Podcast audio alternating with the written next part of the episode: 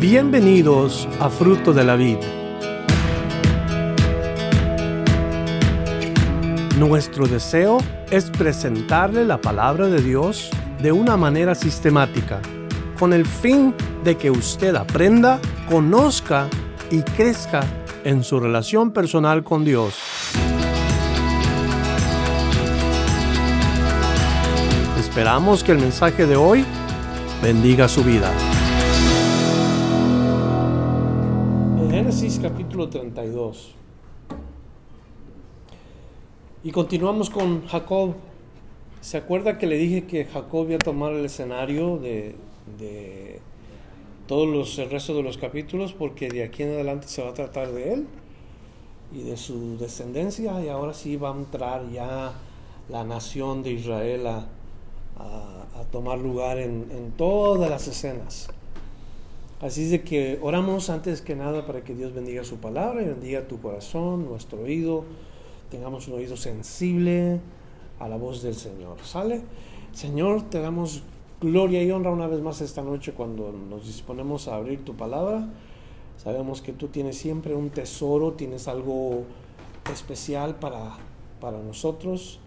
Ayúdanos a escuchar con atención, hacer la nota en nuestro cuaderno, pero más que nada escribirlo en la tabla de nuestro corazón. Y bendice tu palabra con, con tu espíritu, unge los labios del que está hablando y los oídos de los que vamos a oír, para que seamos de bendición a ti, Señor. Que pongamos todo de nuestra parte para estar atentos a tu palabra y crecer, crecer como un árbol frondoso como, como alguien que ha sido bien nutrido en la palabra, con el consejo, con el alimento espiritual. Pedimos pues, Padre, estas cosas, creyendo y sabiendo que tú nos has dado este tiempo y te lo pedimos en el nombre de tu Hijo Jesucristo, a quien damos honra y gloria. Amén. Génesis 32, verso 1, Jacob siguió su camino y le salieron al encuentro ángeles de Dios. Y dijo Jacob cuando los vio, campamento de Dios es este, y llamó el nombre de aquel lugar Maanaim. En estos versos se nos dice eh, rápidamente el, el trayecto de Jacob camino a su casa, donde Dios le ha dicho que regrese. Y que el hecho se le hayan aparecido ángeles, pues no tenemos en realidad un propósito claro. Lo único que sé es que qué bueno que Dios iba acompañando a Jacob y qué bueno que nosotros caminemos con Dios. sin duda hay un propósito en que Dios haya enviado eh, estos ángeles a Jacob. Pero vamos a continuar porque no vamos a entrar todavía a eso. Los versos que vienen vamos a entrar exactamente el, el por qué Dios permite que estos ángeles, particularmente un ángel, que, es lo que vamos a hablar hoy. Ah, el término Manaim, que es un término aproximadamente como por el tiempo en que Jacob está Ah, regresando, su, edad pues ya está avanzada, ah, tiene más o menos como 60 años, Jacob, y, yo creo que es significativo el hecho de que Dios lo acompaña. Y, él dice, dos campamentos, está el campamento de Dios, está el campamento de, Él. Algunos opinan que la palabra Manaim significa eh, campamento de Dios, pero en sí lo que significa es dos campamentos. En lo personal, viendo el punto de los ángeles, yo creo que siempre ha de ser algo asombroso el, tener encuentros con, con seres angelicales.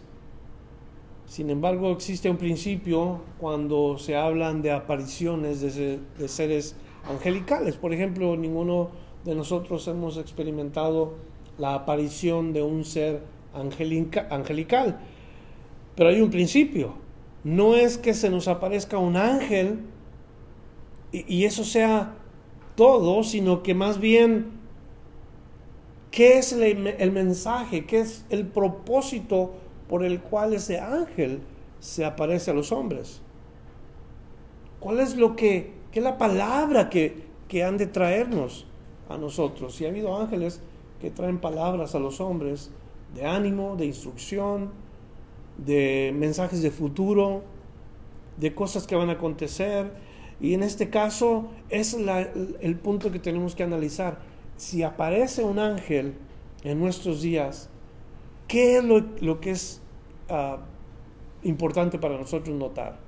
¿La aparición o lo que va a decir el ángel? Y eso es lo que tenemos que saber. Que si un ángel se nos apareciera, no nos quedemos en, la experiencia de, que se nos apareció un ángel. Porque acuérdense que hay ángeles que imitan bien a los ángeles del Señor. Acuérdense quién se disfraza como ángel de luz y nos hace pensar que es un ángel del Señor. Ahora, Pablo sabía esto. Pablo el apóstol, cuando, cuando está escribiendo a unos cristianos que habían recibido el mensaje del Evangelio, ellos ya se habían alejado del mensaje en poco tiempo y él sabía que el mensaje ya no era el mismo, lo que habían estado eh, creyendo ellos. Ahora tenían el mensaje del Evangelio, más aparte las obras de la ley. Y Pablo dice, esto, esto está mal, esto está pervertido ya. Y, y, les aclara y les dice, en Gálatas capítulo 1, el versículo 8, él les dice, acerca del Evangelio. Dice, mas si a nosotros o un ángel del cielo os anunciare otro evangelio diferente del que os hemos anunciado, sea anatema. Porque para el tiempo de que Pablo les había compartido a Cristo, ellos aceptaron a Cristo sin ninguna sin ninguna cosas atadas a Cristo. Era Cristo, solamente Cristo y nada más que Cristo.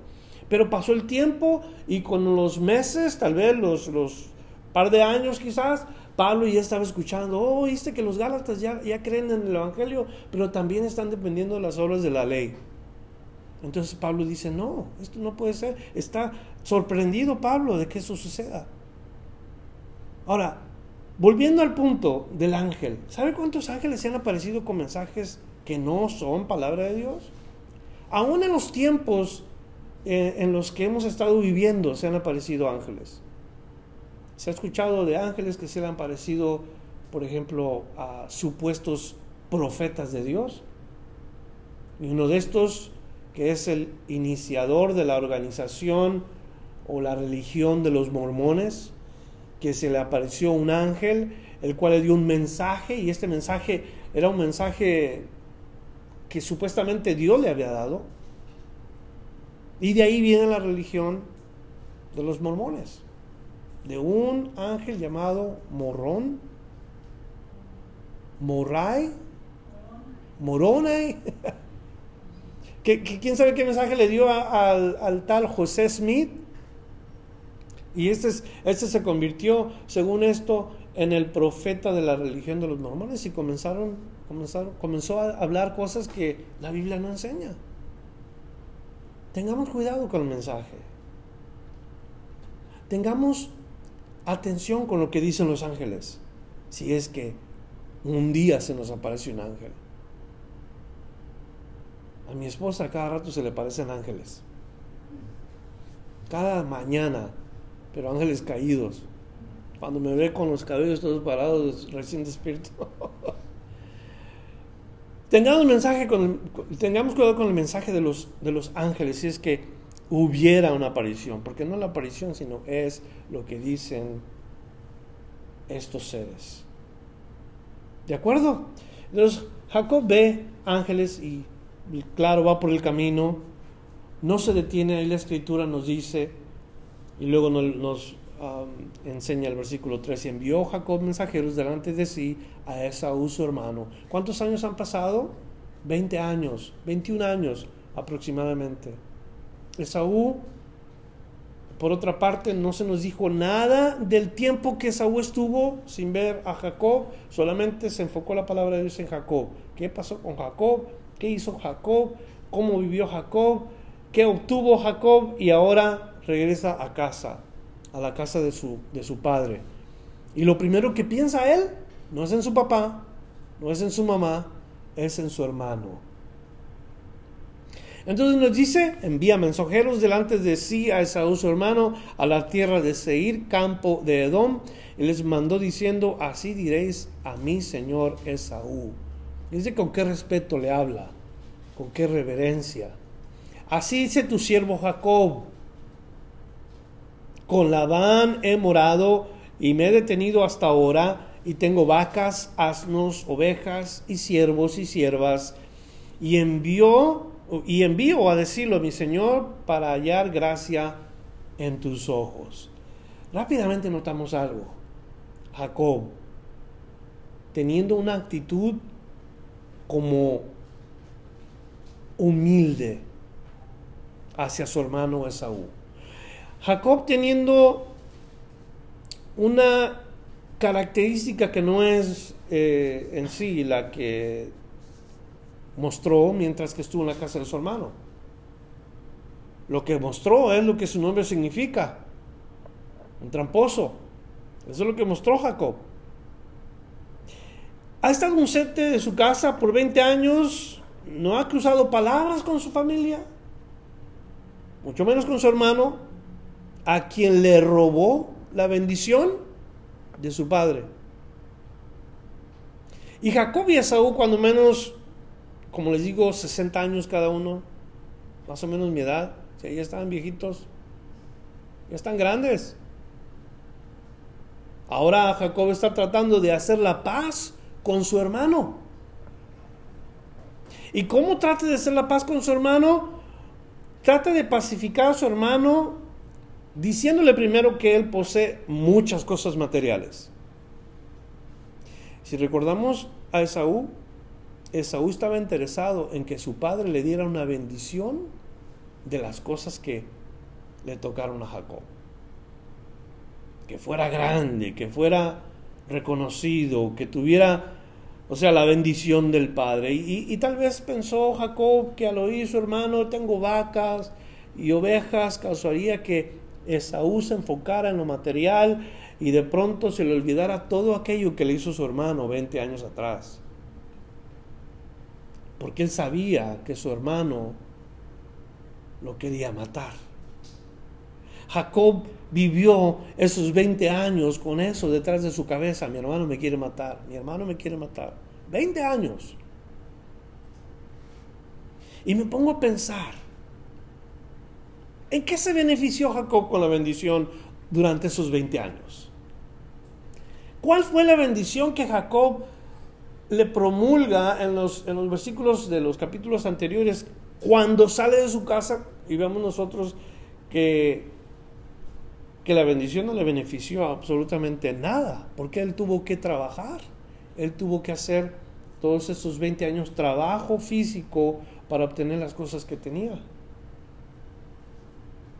No fue la promesa de Dios que Isaac le da, es el trabajo que él llevó a cabo durante todos estos años. Mientras Esaú se queda en casa con sus mujeres y por todo ese tiempo no cruzan una sola palabra. Todo esto, todos estos 20 años viven vidas separadas, cada uno por su lado. Jacob sale sin nada y regresa con todas estas cosas, pero la bendición la bendición de Jacob en sí no era la, el área material, en lo que en Saúl se había enfocado. La bendición de Jacob era más bien el futuro de su generación, que es como yo le dije que iba a continuar la palabra de Dios. Dios se va, a, enfocar en la generación de Jacob. Ahí está la promesa de Dios. Porque Dios le dijo a Abraham, a tu descendencia de esta tierra, te multiplicaré y tu descendencia será tan numerosa como las estrellas de los cielos que tú ves, como la arena que está a la orilla del mar. Esa era la promesa del futuro de Abraham, que viene siendo su hijo Isaac, que viene siendo su hijo Jacob. Entonces, esa era la importancia. Nunca podemos enfocarnos nosotros, quien sea, por más cristiano que sea, en lo material. Lo material pasa, lo material es pasajero, lo, lo que es eterno es lo que cuenta. Podemos quedarnos atorados en las cuestiones monetarias, las riquezas. Claro que son bendiciones y Dios se las puede dar, pero no lo que Dios quiere que se enfoque uno. No lo material, sino el futuro de las generaciones de los hijos de Dios. ¿Qué fue lo que Esaú perdió? Fue lo que Esaú vendió por un, por un ratito de placer. Y dígame qué triste porque tantos hombres que pierden la bendición espiritual por momentos de placer. Qué triste que haya tantas personas que por un ratito, por pasarla a gusto, comprometen su fe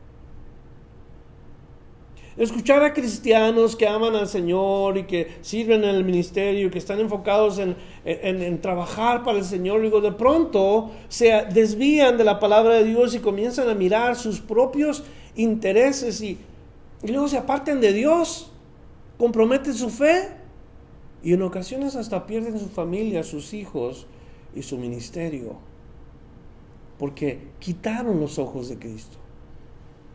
Comenzaron a crecer, se hicieron famosos, obtuvieron poder, riquezas, se hicieron grandes, tuvieron renombre. Y escúcheme, ministros de la palabra de Dios, hijos de Dios, y lo pierden todo por un momento, por un rato de placer como Esaú, que perdió la bendición por un plato de sopa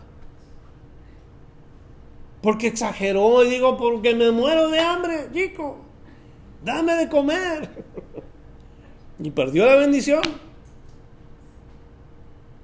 Y, eso es lo que eso es lo que ahora Jacob está pensando. Yo voy a traer a, mi hermano todo lo que yo tengo, le voy a decir todo lo que yo he obtenido para que se enfoque en eso, porque a mi hermano le gusta eso.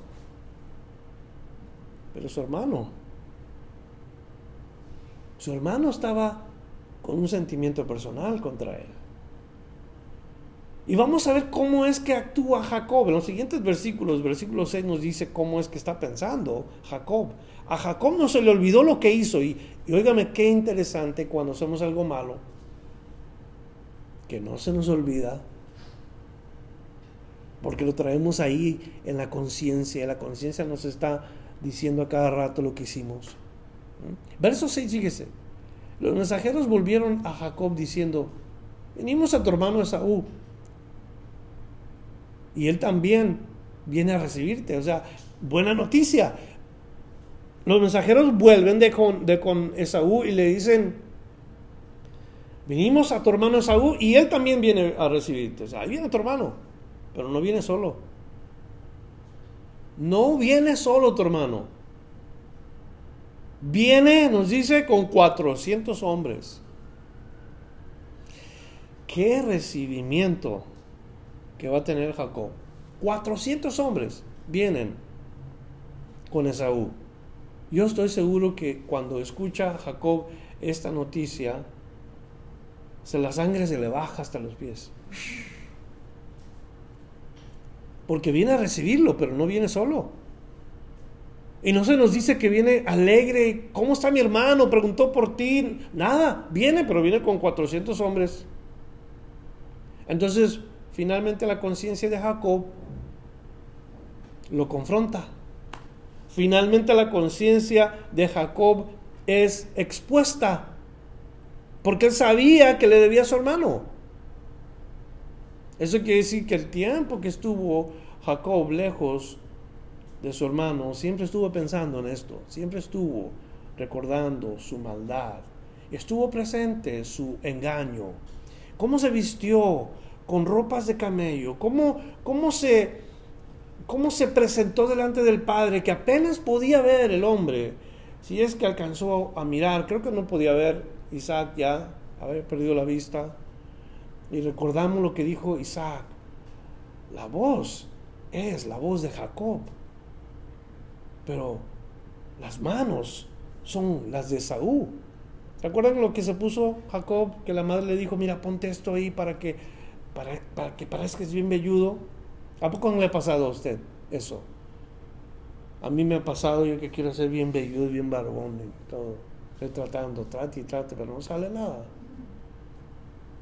Me voy a poner como Jacob. Voy a poner cabellos de camello. Curioso cómo a veces los hombres queremos engañar. Voy a pintar la barba para que no se me vea blanca. Engaño, ¿verdad? Todos, hermanos, en esta iglesia, en algún momento hemos sentido el impulso de engañar a otros. Todos. Dios nos conoce. Dios sabe que somos ese tipo de personas. ¿Habrá alguien aquí que quizás diga, yo no soy así, hermano? Yo, yo no me comporto de esa manera. Pero te llega el momento cuando necesitas y luego te sale lo que le sucedió a Abraham, a Isaac, de engañar, de decir cosas que no son. Hombres de Dios, hombres de fe, dijeron cosas que no eran. Ponte a pensar un poquito. ¿Por qué es que necesitamos estar cerca de Dios? ¿Por qué necesitamos caminar cerquita del Señor? Porque tenemos esa tendencia. Tenemos la tendencia a hacer cosas fuera del lugar. Y si no estamos caminando con Dios, lo más seguro es que un día vamos a caer, vamos a, vamos a tropezar. Estamos caminando solos. Y Jesús no quiere que caminemos solos. Jesús quiere que caminemos con Él. Ven conmigo, el Señor dice, sígueme. Quiere decir, camina conmigo. Pero hay una manera de caminar con Jesús y estar sujetos a Jesús. Jesús dijo, tomar mi yugo. ¿Qué es un yugo? Es aquel ah, instrumento que se le pone a dos animales de trabajo para el campo en el cuello y tienen que caminar juntos. Jesús dice, mi yugo es ligero toma mi yugo. O sea, camina conmigo, ven y aprende de mí, ven y conóceme. Si no caminas conmigo vas a tropezar. Y la idea del yugo era poner un, un animal de trabajo con experiencia con un animal joven que no conocía ese trabajo, para que aprendiera el trabajo del campo, que caminara y experimentara con algo o, con otro animal que sí sabía. Y Cristo se pone de ejemplo. O sea, no se ofende porque el Señor usa ejemplos de animales, es importante. Y que de otra manera no podemos aprender. Jesús tiene que usar ilustraciones claras. Caminemos con el Señor para no tropezar. Si el justo con dificultad se salva, ¿dónde aparecerá el impío y el pecador? Dice la palabra. Si tú que eres cristiano, como quien dice, Dios nos está diciendo, si tú que eres cristiano vas a pasar de panzazo, como quien dice. Apenas nos vamos a salvar por la gracia de Dios, ¿verdad? ¿Dónde va a aparecer el injusto, el impío, el pecador que no se arrepiente? Esa es una cosa importante que nos llevamos a casa. Santifícate, hermano. Santifícate en la palabra de Dios. La palabra de Dios es verdad. Santifícate en el Señor. Quiere decir, apártate del mundo de vivir como el mundo vive. No digo que no te diviertas, porque el cristiano tiene que entender que uno, uno que está en este mundo, pues no te vas a salir del mundo para que no haga las cosas que el hombre incrédulo hace. Y hay mucha gente que piensa así, es que no podemos hacer esto, no podemos hacer, como la semana pasada que estábamos hablando de la música, ¿verdad? Que parece ser que algunos no pueden oír música secular. Pero escúchame, vas a la tienda y vas a escuchar música secular. Vas con el vecino y tiene música secular. Vas al restaurante y hay música secular. Y alguna bien rascuache, así de a tiro. Vas a, vas a la gasolinería, música secular. Donde quiera va a haber música secular. Y la verdad es que tendríamos que salir de este mundo si de verdad no queremos participar absolutamente en nada de lo que hay en este mundo. Cuando tú escoges estas cosas y te deleitas en estas cosas y estas cosas son tu vida, es cuando nosotros tenemos que de veras examinar nuestro corazón. Bueno, ¿dónde estoy yo? Y eso le pasó a Jacob. Él estaba viviendo en algo que hizo en el pasado. Y por eso no regresa al pasado. El pasado es peligroso. Más si vivíamos sin Cristo en el pasado. Y si nos lleva al pasado a recordar cosas que vivimos fuera del lugar, mejor no hagas aquello que estás pensando hacer. Si es la música, mejor no la oigas. Si fue el trago, mejor no te tomes esa que dices, es que yo tengo la libertad de tomarme, cuidado. Cuidado. Cuando el hombre ha pecado, escúchame, la misma conciencia lo está acusando día y noche a uno. Día y noche. David cayó en pecado, David el rey, eh, el pastor Chuck Smith decía, mi favorito. David el rey, mi favorito. Luego dice, me entristece porque cayó en pecado. Y lo escondió. Y vivió mucho tiempo sin confesar el pecado.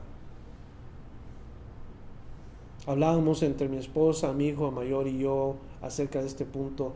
¿Cuándo es que Dios se agrada de una persona que se ha arrepentido? Es cuando confiesas tu pecado y te alejas de él. Te apartas de él, no, te retiras de él, no regresas a eso. Y eso es lo que Jacob debía de hacer. Ir, pedirle perdón a su hermano y no volver a tratar a su hermano así.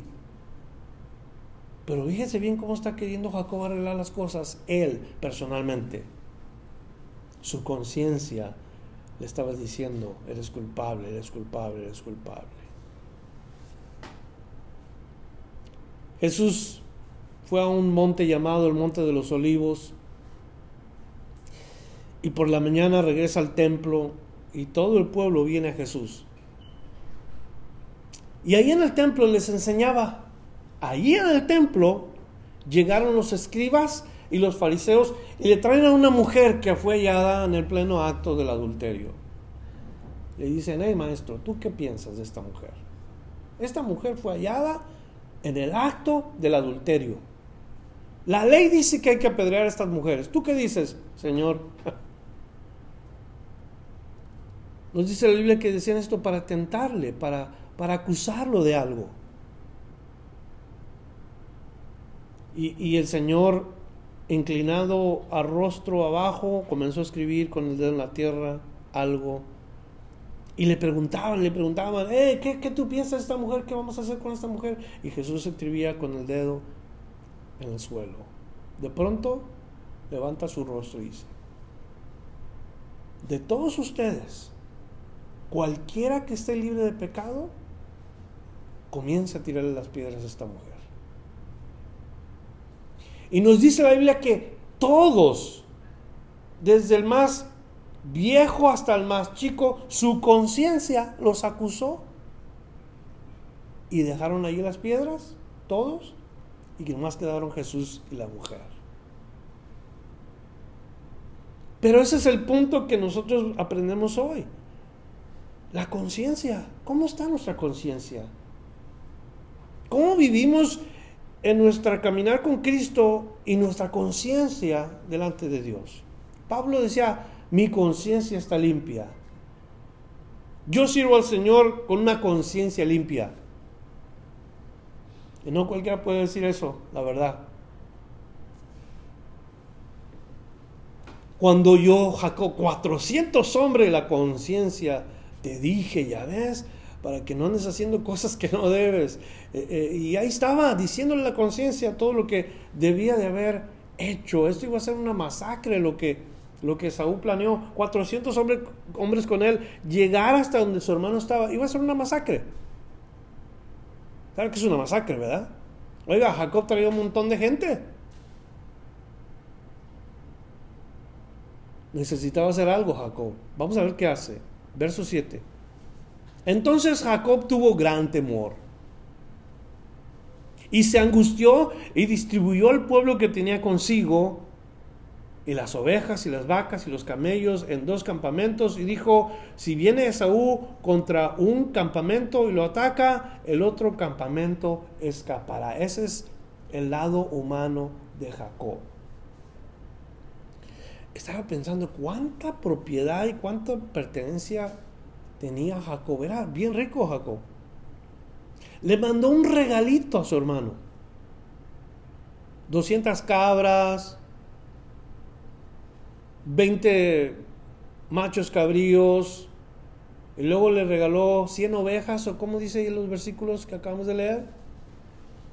luego le dio quién sabe cuántos camellos, vacas, y quién sabe cuánto más le dio. Mucho ganado le iba a regalar. Un pequeño obsequio.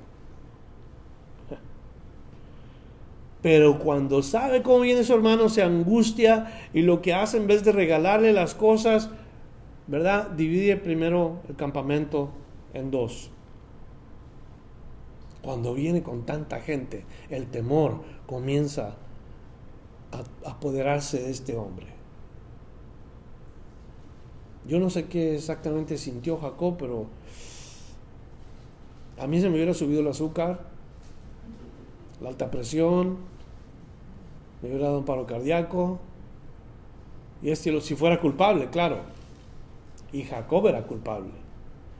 Entonces, con una lógica entendible, porque Jacob está pensando como un hombre bien de negocios, ya lo sabemos, nos ha mostrado un carácter de, negocio, Jacob comienza a usar la lógica y a hacer un tipo como de conclusión humana. Y, saben que es bueno analizar las cosas desde el punto de vista humano. Es bueno pensar, hay que hacer eh, dividendos o hay que tratar de dividir las cosas en momentos difíciles. ¿Qué vamos a hacer? En el lado humano, pero lo más importante que un cristiano hace no es usar la lógica lo más importante que un cristiano debe hacer es usar la oración, es clamar a Dios. Señor, ¿qué voy a hacer? ¿Qué quieres que haga, Señor? Mira lo que viene en contra de mí. Hay una canción que dice, cuando desmaye el corazón, a la roca llévame que es más alta que yo. Cuando desmaya el corazón, llévame a la roca que es más alta que yo. Cuando la cosa está difícil y, complicada y adversa y cuando parece que todo se nos viene encima, necesitamos ir a la roca que es el Señor. Porque nada es más alto que Él, nada es más poderoso que Él. Aquí estamos nosotros quejándonos por, problemitas.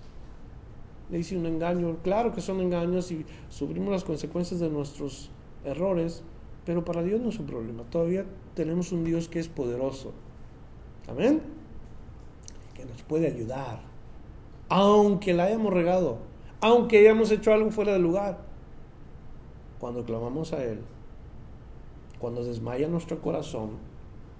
Ahí está la roca para sostenernos. Entonces, verso 9.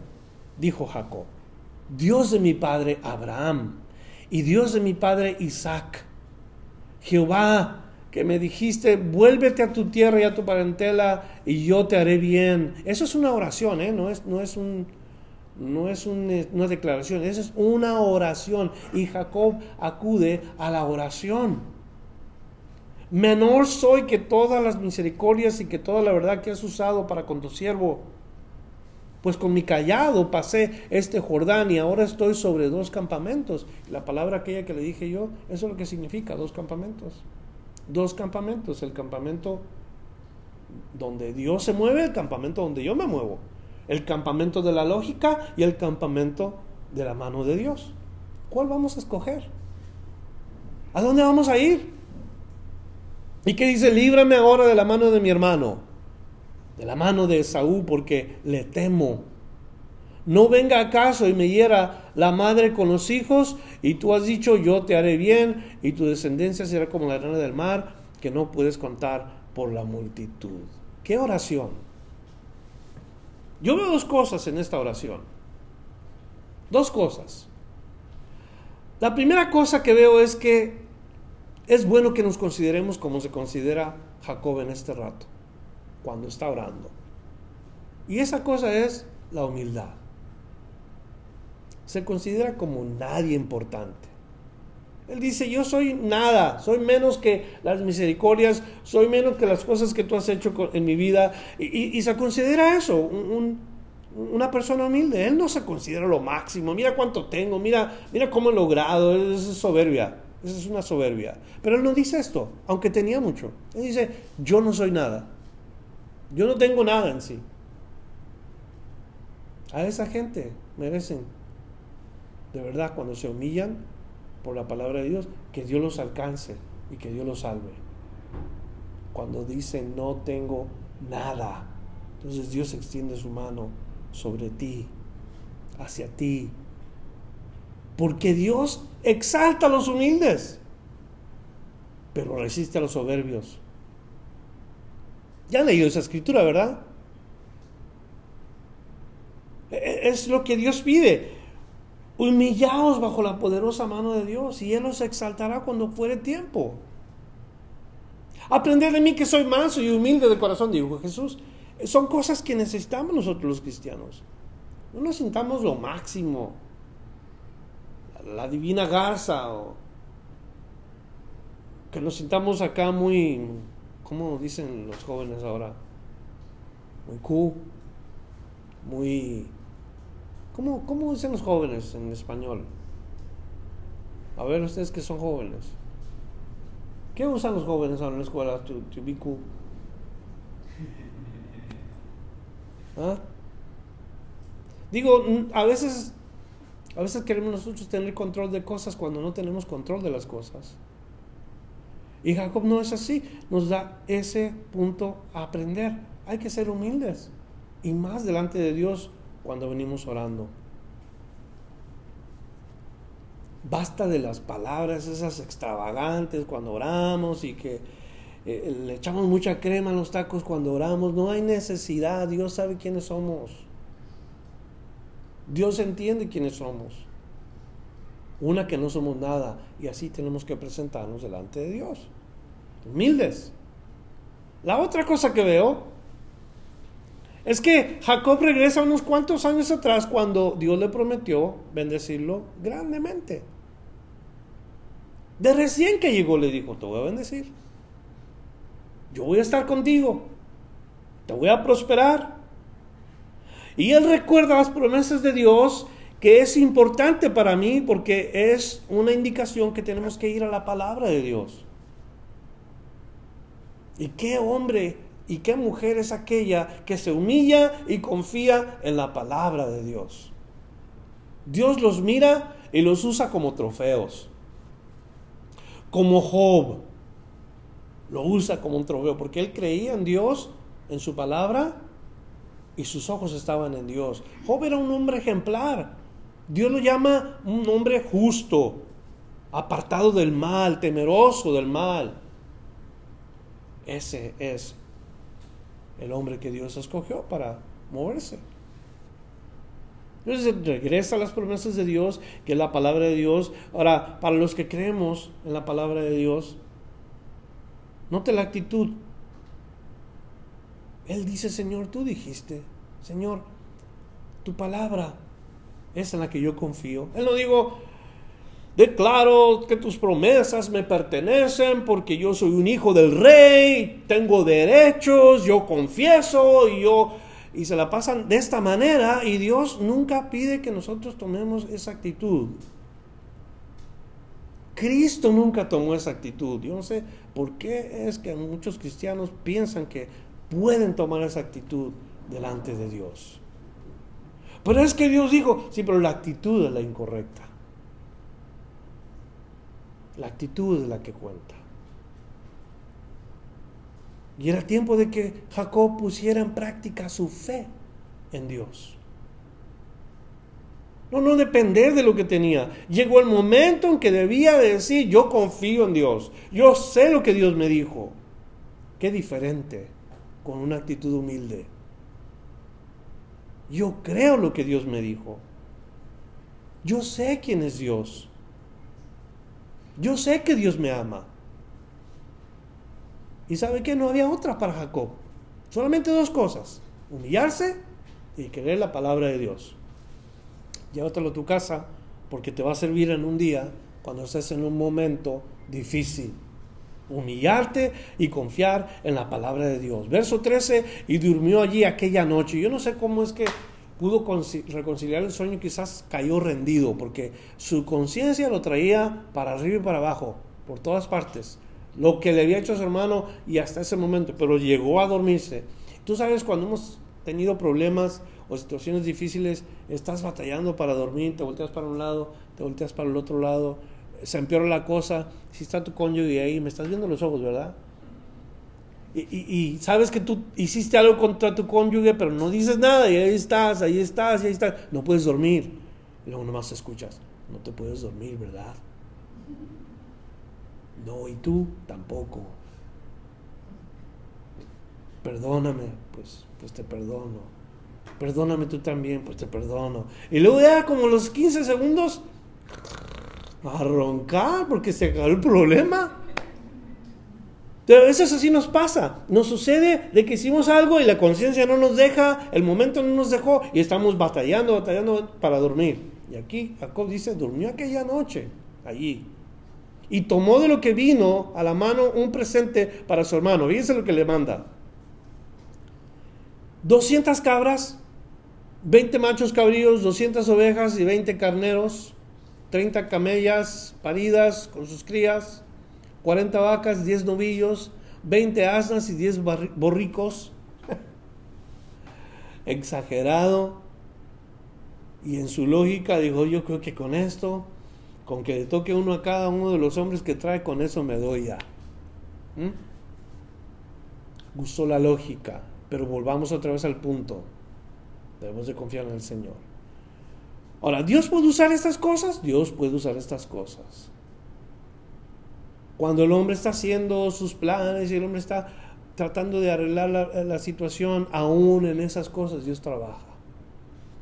Porque en todo esto dice, y le entregó a sus siervos cada manada de por sí, y dijo a sus siervos, pasad delante de mí y poner espacio entre manada y manada. Quiere decir que Dios le dio un tipo como de entendimiento, cómo es que debía tratar con su hermano. O sea, sí, usó lo material, pero Dios le indica o Dios le muestra cómo es que tiene que hacer esto. Pueden imaginarse ustedes qué, qué, regalazo, ¿no?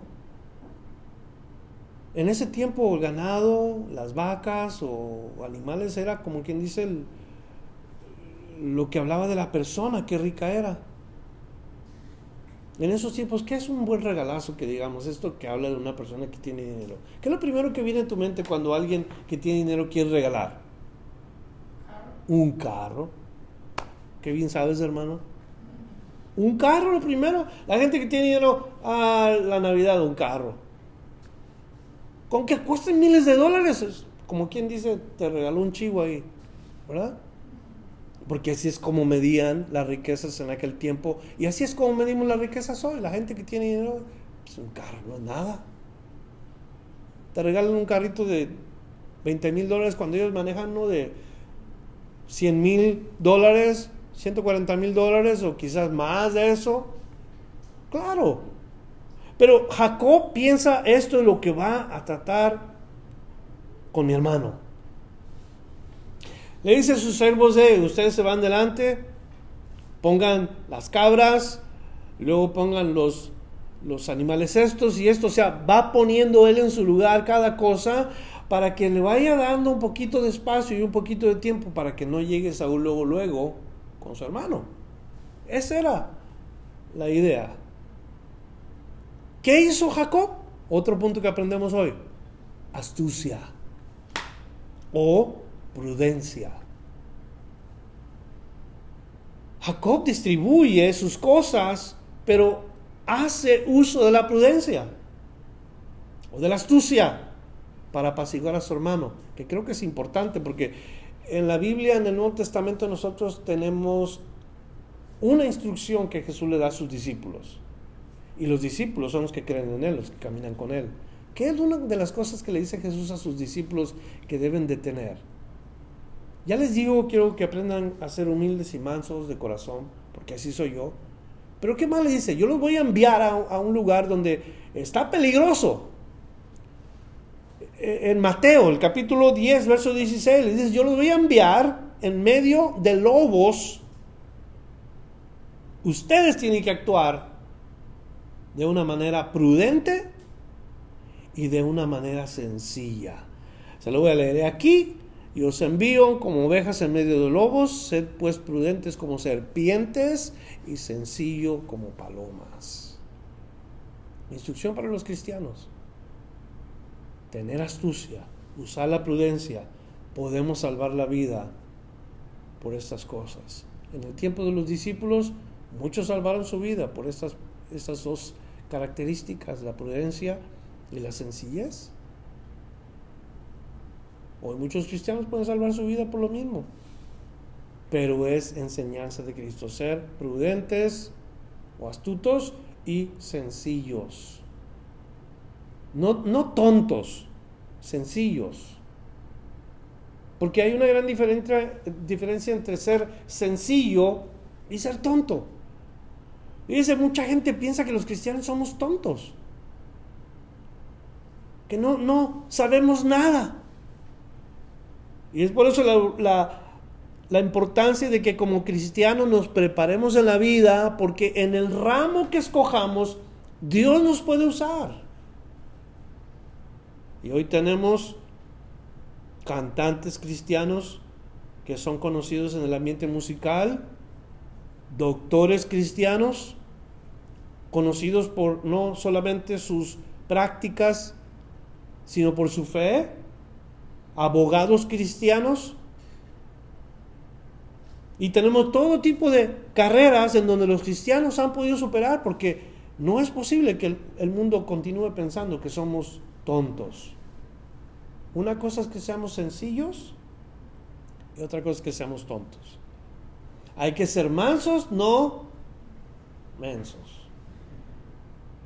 Bueno, verso 17. Y mandó al primero, diciendo, si Esaú mi hermano te encontrare y te preguntare diciendo, ¿de quién eres? ¿Y a dónde vas? ¿Y para quién es esto que llevas delante de ti? Entonces dirás, es un presente de tu siervo Jacob que envía a mi señor Esaú. Y aquí también él viene tras nosotros. O sea, este regalo es para, para el hermano de mi amo Jacob, pero él viene por allá, ya, llega, ya, ahorita viene. Y es de la astucia. Pero primero el regalo. Y seguro que cuando viene el regalo, oh, qué suave. Y ese chiquito está, está suave, y, y, eso es lo que apacigua en sí al hermano. lo que toma tiempo. Verso, ¿dónde me quedé? 19.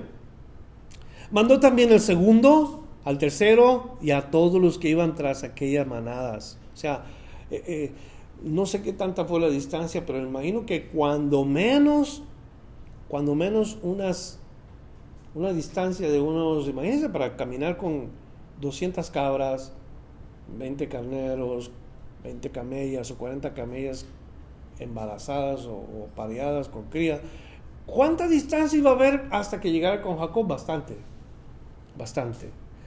Entonces dice, diciendo, conforme a esto hablaréis a Saúl cuando lo hallares,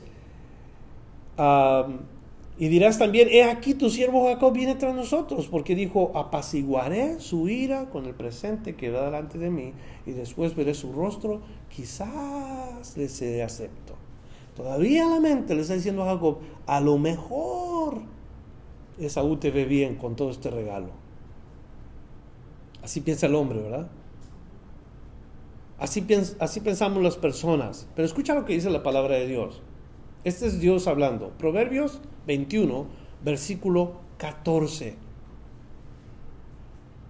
Proverbios 21, versículo 14 dice, la dádiva en secreto calma el furor y el don en el seno la fuerte ira. Es palabra de Dios donde se nos dice bien claro que cuando tú actúas así, puede que calmes la ira de la persona que tiene algo contra ti.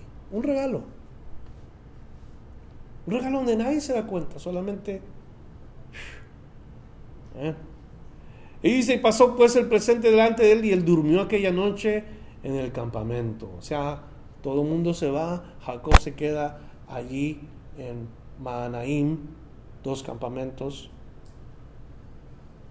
porque había algo que había que aprender.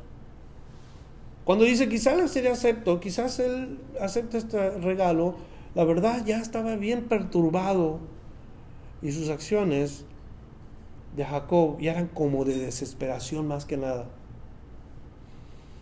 Pero ¿qué nos dice la Biblia? Lo que siembras en la carne, lo cosechas en la carne. Lo que haces tú eh, eh, por tu impulso, lo que haces, eso es lo que vas a cosechar. ¿Comprenden eso? Gálatas 6, 7, no os engañéis, Dios no puede ser burlado, todo lo que el hombre sembrare, eso también segará. Gálatas 6, 7. Palabra de Dios. Por eso nos debemos de comportar bien como hijos de Dios, para no estar cosechando cosas fuera de lugar. Si vivimos como hijos de Dios, vamos a cosechar cosas de hijos de Dios. ¿Está conmigo? Si vivimos fuera de lugar, como hijos del diablo, pues ¿qué vamos a cosechar? Pues pura maldad, puros problemas. Ah, que eso es vivir en paz, tranquilo, donde no le debes a nadie. Duermes a gusto, roncas a gusto, no traes nada atrás de tu conciencia. Pasan los años y a gusto, la vida es bonita cuando no le debes a nadie. Cuando le debes a alguien, de todo el mundo te vas escondiendo. Vienes, a la, vas a la tienda y cuando ves a fulanito te metes por todos los, ¿cómo se llaman? Las, las hileras de los supermercado para que no te vean. Y ahí está fulanito de tal. Te escondes porque le debes o le hiciste algo. Qué suave es vivir tranquilo. Eh, bro, ¿cómo estás? Bien, ¿cómo te va? Eh, ¿cómo está la iglesia? ¿Cómo está la familia? ¿Cómo está la esposa? ¿Cómo está? Qué suave eso. Jacob no podía pensar así. Una porque no había supermercados. Pero no podía pensar él así. Verso 22. Y se levantó aquella noche y tomó sus dos mujeres y sus dos siervas y sus once hijos. Y qué triste que no dijera doce, ¿verdad? Porque tenía una hija. ¿Cómo se llamaba la hija? Zilpa. ¿Cómo se llamaba la hija? Lo, leímos en los capítulos, pero qué triste que no mencionara a la hija. La cultura tan, tan fuera de onda, la verdad, no, no me gusta la cultura, porque ponían a las mujeres inferiores que a los hombres. Ni la mencionaron a la hija. A los puros varones. Óigame, qué sexistas, ¿verdad? Cuando sabemos que también las mujeres tienen parte en el reino de Dios. ¿Sí? Sí están ahí, ¿verdad? Cuando, cuando dicen, y sus once hijos, no, pues también tenía una hija, la cual no está mencionada aquí. Gloria a Dios que viene Cristo y acomoda las cosas en su lugar para que veamos a la mujer como lo que es. Un vaso de honra, un vaso de honor, como dice la Biblia. Y pasó el vado de Jacob, los tomó pues, se hizo pasar el arroyo de ellos, a ellos y todo lo que tenía, así se quedó Jacob solo y luchó con él un varón. ¿Se acuerdan que le dije que íbamos a hablar de un varón particular, un ángel, de los que se le aparecieron al principio del estudio? Y dice aquí que luchó con, con un varón hasta que rayaba el alba. Y cuando el varón vio que no podía con él, tocó el sitio del encaje de su muslo y se desconyuntó el muslo de Jacob mientras que él luchaba. Ahora, ¿quién es este ángel? ¿Quién es este varón? Aparentemente tuvo un encuentro con uno de esos ángeles que se le aparecieron, porque eso es lo que nos da a entender la Biblia. Pero particularmente, este varón se describe en estos versículos. Y yo en lo personal creo, cuando la Biblia habla acerca del ángel de Jehová, que es una cristofanía o una teofanía en el Antiguo Testamento, un encuentro con Dios, Jacob lucha con el ángel y no se rinde Jacob. Y esa es una característica que podemos aprender hoy nosotros cuando vengamos delante de Dios. No es que queramos pelear con Él, sino persistir delante de Dios en nuestras súplicas. Ser eh, constantes y persistentes en que Dios no nos deje sin que nos bendiga antes. ¿Comprenden? Por ejemplo, yo tengo necesidades personales, pues yo tengo que ir delante de Dios y ser persistente, Señor bendíceme en esta área, Señor.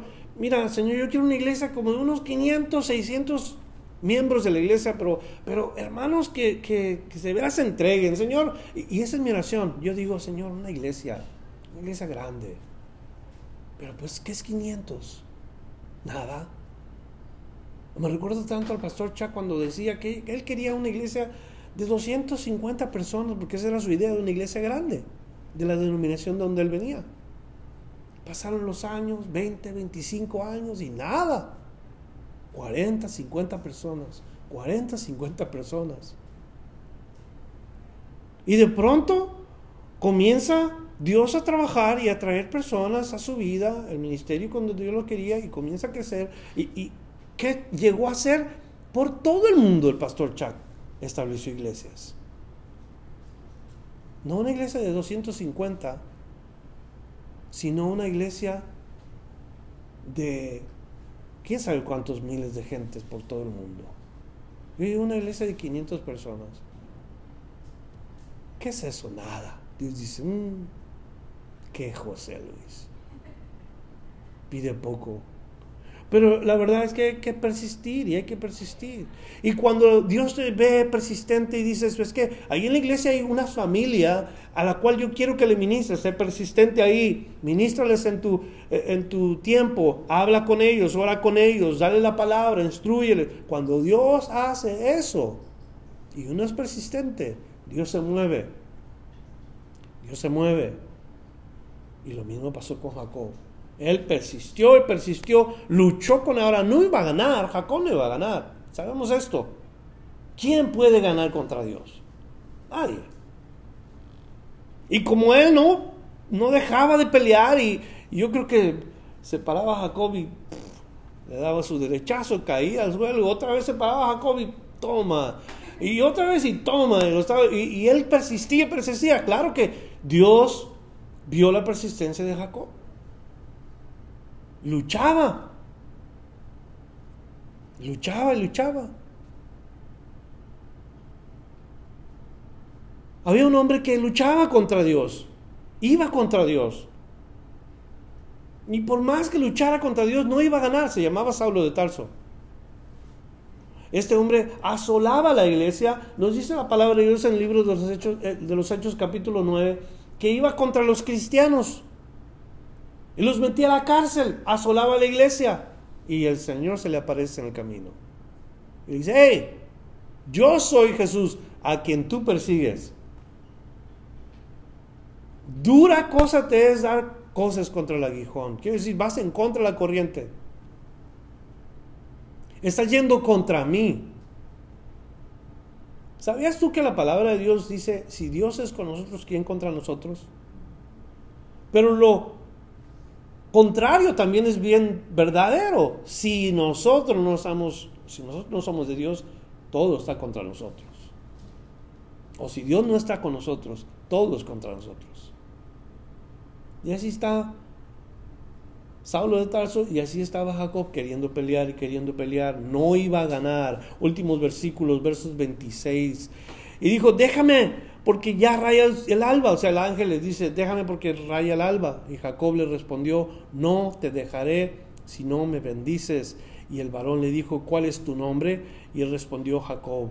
El varón le dijo, no se dirá más tu nombre Jacob, sino Israel. Ahora, Jacob significa qué? El que toma del talón, el tramposo. Eso es lo que significa Jacob. Ya no te vas a llamar Jacob. Ya no vas a ser más el que toma del talón. Es más, mira, no me dejas ni ir a mí. Es lo que le está diciendo el varón. Tu nombre será cambiado a Israel. Israel. El nombre que Dios le da a este hombre llamado Jacob, cambiado completamente. ¿Sabe qué significa Israel? Gobernado por Dios. Ya no va a mandar el que toma el talón, ahora va a mandar Dios. Y le cambia su nombre. Ahora, note lo que dice el siguiente parte del versículo. Porque has luchado con quién? Con Dios. Has luchado con Dios y con los hombres. Quiere decir que esa noche estuvo con este varón, quien era el mismo Señor Jesucristo, el mismo Dios. Has luchado con Dios y con los hombres y has vencido. No necesariamente que le has ganado a Dios, sino que has recibido lo que querías. Has persistido. Hermanos, llevemos este ejemplo a nuestro corazón. Hay que persistir. Entonces Jacob le preguntó y dijo, declárame ahora tu nombre. Y el varón respondió, ¿por qué me preguntas por mi nombre? Ahora, ¿cuál es el nombre del Señor? Isaías nos da una respuesta bien hermosa. ¿Cuál es el nombre del Señor? y será su nombre admirable, consejero, Dios fuerte, príncipe de paz. Ese es el nombre del Señor. El gran yo soy. No le dice su nombre. Le dice, ¿por qué me preguntas mi nombre? Y lo bendijo allí. Tiempo presente. Has peleado tiempo pasado con Dios y luego estuvo peleando toda la noche y no se rindió. Quiere decir, Dios es antes, durante y después en la vida de una persona. Cuando persistimos. Así debe de ser. Llamó Jacob el nombre de aquel lugar Peniel, porque dijo, vi a Dios cara a cara y fue librada mi alma. Ahora sí entienden por qué les digo que esta es una teofanía o cristofanía en el Antiguo Testamento. Ese varón era el ángel de Jehová. Ese varón era Dios. Y cuando había pasado Peniel, le salió el sol y cojeaba de su cadera. Quiere decir, físicamente quedó marcado Jacob el resto de sus días como Jacob. Pero cuando es Israel, gobernado por Dios, eso no era ningún impedimento para servir al Señor. Y a través de las páginas de la Biblia vamos a ver cuando Dios habla de Jacob y cuando Dios habla de Israel. Bien claro porque Dios lo conoce, así como nos conoce a nosotros. Se me hace interesante que dice que lo vio cara a cara, cojeaba de su, de su cadera, o sea, la evidencia de que tuvo un encuentro con Dios. ¿Tú tienes una evidencia de que has estado en la presencia de Dios? ¿Qué ha pasado en tu vida? ¿Qué ha cambiado en tu, en tu, en tu vida cuando tienes una evidencia que has, has estado luchando con, Dios, ha sido persistente con Dios. Ojalá que haya una evidencia en tu vida como la hubo, no necesariamente en lo físico, sino que haya una evidencia de un cambio de corazón. Verso 32, terminamos, dice, por esto no comen los hijos de Israel hasta hoy del tendón que se contrajo, el cual está en el encaje del muslo, porque tocó a Jacob este sitio de su muslo en el tendón que se contrajo. Quiere decir que cojeaba el resto de sus días. Así fue como caminó Jacob. Así fue como terminó sus días. ¿Qué significa la palabra Peniel? Significa el rostro de Dios. El rostro de Dios. Primera Corintios 13, 12 nos dice Pablo escribiendo un día seremos conocidos y conoceremos al Señor porque le veremos cara a cara. ¿Cómo dice el versículo exactamente? Si alguien lo tiene, 1 Corintios capítulo 13 y el versículo 12. Porque es el apóstol Pablo, el mismo Saulo de Tarso que ahora se llama Pablo. ¿Sabe lo que significa Saulo? Saulo significa grande. O cuando menos implica a alguien grande, porque Saulo viene del nombre Saúl en el hebreo, que es el primer rey de Israel. Entonces, Saulo era un hombre que implicaba grandeza, pero ahora su nombre es Pablo y escribe él, ah, ah, entendiendo que tiene que ser pequeño, porque Pablo significa pequeño. Y dice ahí en 1 Corintios 13, verso 12, ¿quién lo tiene? Bien fuerte.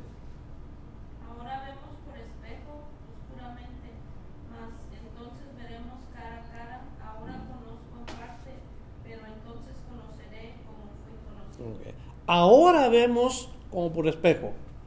O sea que si solamente vemos el reflejo, vimos a Cristo, supimos de Cristo y nunca lo vimos a Él. Pero entonces, quiere decir, cuando estemos en su presencia, vamos a verle tal y como es, cara a cara. Y Dios nos verá a nosotros. ¿Se puede imaginar cómo va a responder usted? ¿Cómo van a responder delante de Dios cuando Él esté con usted cara a cara. ¿Qué cree que usted va a oír de los labios del Señor? ¿Qué piensa que le va a decir el Señor? ¿Qué piensa que va a ser su reacción en ese día? Bueno, se lo, lleva a casa, medítelo, a ver si no tiene un, un, sueño hoy esta noche. Pero es bueno meditar en esto. No a pasar que le digan como, como a uno, te ves flaco, o te ves más gordito, o te ves más viejito, hace como unas, ¿qué serían? Unas tres, cuatro meses atrás, vino una hermana que teníamos años sin verla, años. Y cuando entró, se quedó bien sorprendida la señora que venía con ella, porque pues me conoció de treinta y tantos años. Me vio y me vio y con los ojos bien grandes así, hermano José Luis, que ya pasaron los años. Cuando yo los conocí a ustedes jovencitos, a usted hace 15 años, a José hace como 15, 20 años ya. Germán también. ¿Eh? Ahora sacamos una foto de antes y una foto de hoy. Yo les aseguro que se van a sorprender. ¿Qué pasó? Un día veremos al Señor cara a cara. Seremos conocidos tal, tal y como debe de ser. No en la carne, no en el cuerpo, porque eso se va desgastando, en el espíritu. ¿Qué importa cómo nos vamos a ver? ¿Qué importa que se nos caen los dientes, el cabello, nos salen las lonjas, se nos encurva la, la espalda, lo que sea, un día vamos a ser conocidos tal y como vamos a ser por el Señor. Qué bueno. Vamos a darle gracias a Dios. Juntos. Te damos gracias por esta noche y que tu palabra nos ha dado mucho que aprender y mucho que meditar. Gracias porque nos llevamos varios, varias cosas importantes en nuestro corazón, Señor. Que se hayan quedado marcadas ahí y que el día de mañana podamos producir fruto agradable para ti, Señor. Bendice tu palabra ahora, pues, que está en nuestro corazón, que ha bajado del oído al corazón y que traiga un fruto que tú deseas ver, Señor. Te damos gloria y honra en el nombre de Cristo Jesús. Gracias por escuchar la enseñanza de hoy. Visítenos en frutodelavid.com para escuchar más mensajes, para obtener las notas del estudio y para comunicarse con nosotros. Que Dios le bendiga abundantemente.